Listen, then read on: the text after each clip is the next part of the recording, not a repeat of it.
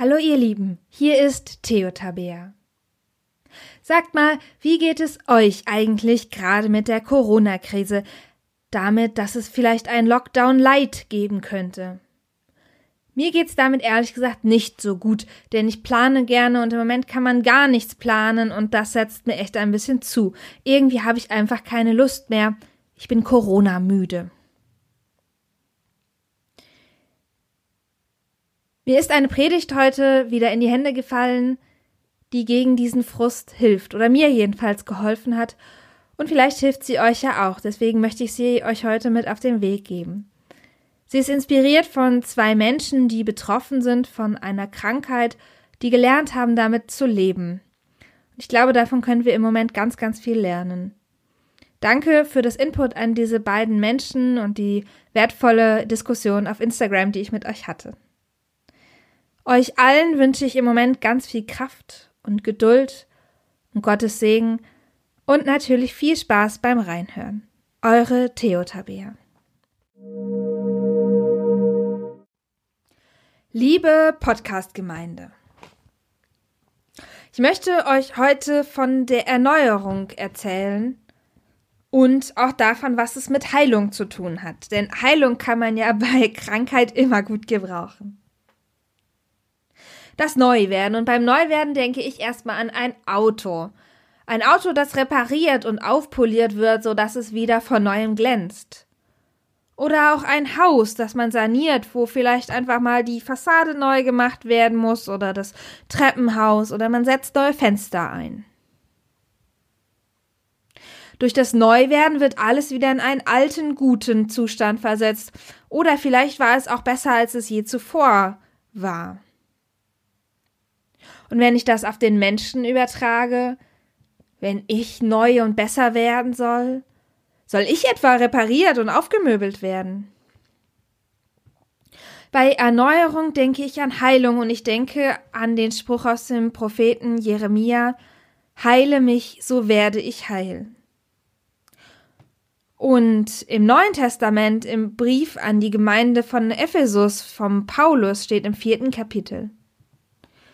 Legt von euch ab den alten Menschen mit seinem früheren Wandel, der sich durch trügerische Begierden zugrunde richtet.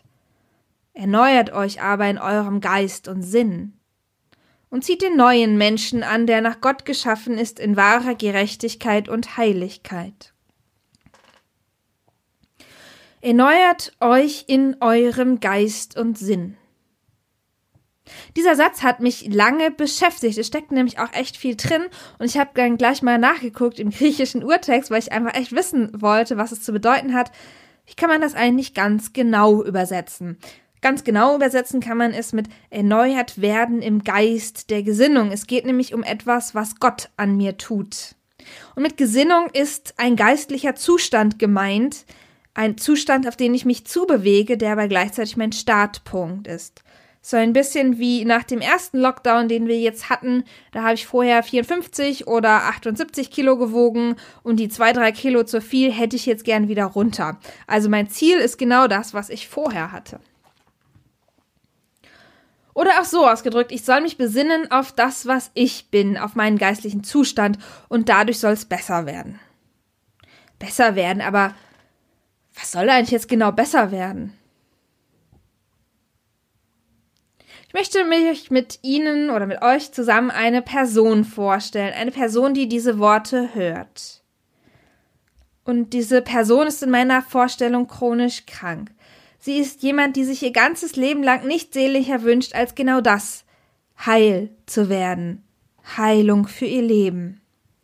Sie könnte den Brief des Paulus an die Menschen in Ephesus hören und denken, ich soll mich erneuern und neu werden.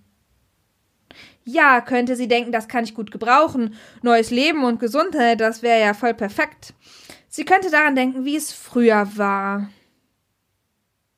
Die vielen Male, wo alles dunkel war, wo gar nichts mehr ging, wo sie hilflos war und voller Angst, wo die Krankheit ihr Leben bestimmt hat, wo die Krankheit gesagt hat, das sind die Regeln, nach denen du jetzt zu leben hast, tu dies, tu jenes und lass bloß das sein.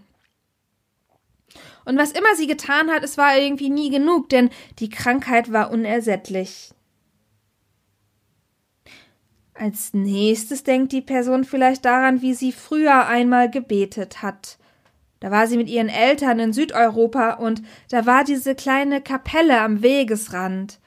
Sie ist in den Kirchraum gegangen, nach ganz vorne zum Altar, wo bereits Kerzen zuckten.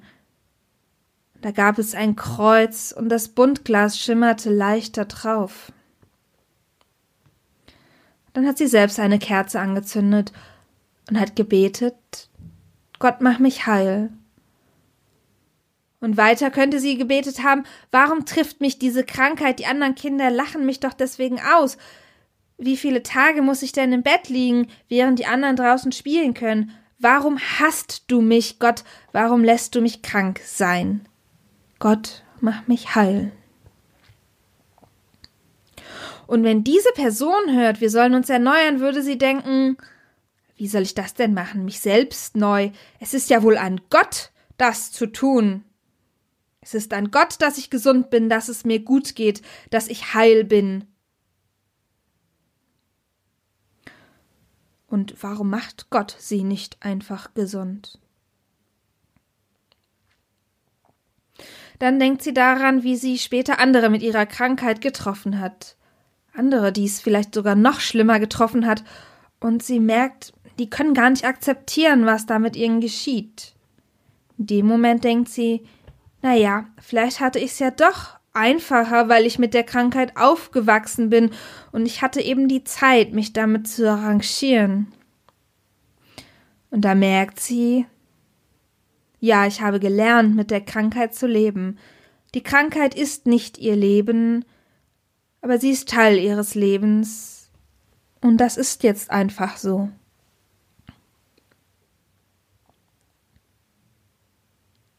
Im Römerbrief, das ist ein anderer Brief des Paulus, heißt es auch wieder von der Erneuerung. Sie hilft uns, so sagt es Paulus, zu wissen, was Gottes Wille ist, um Gutes zu tun.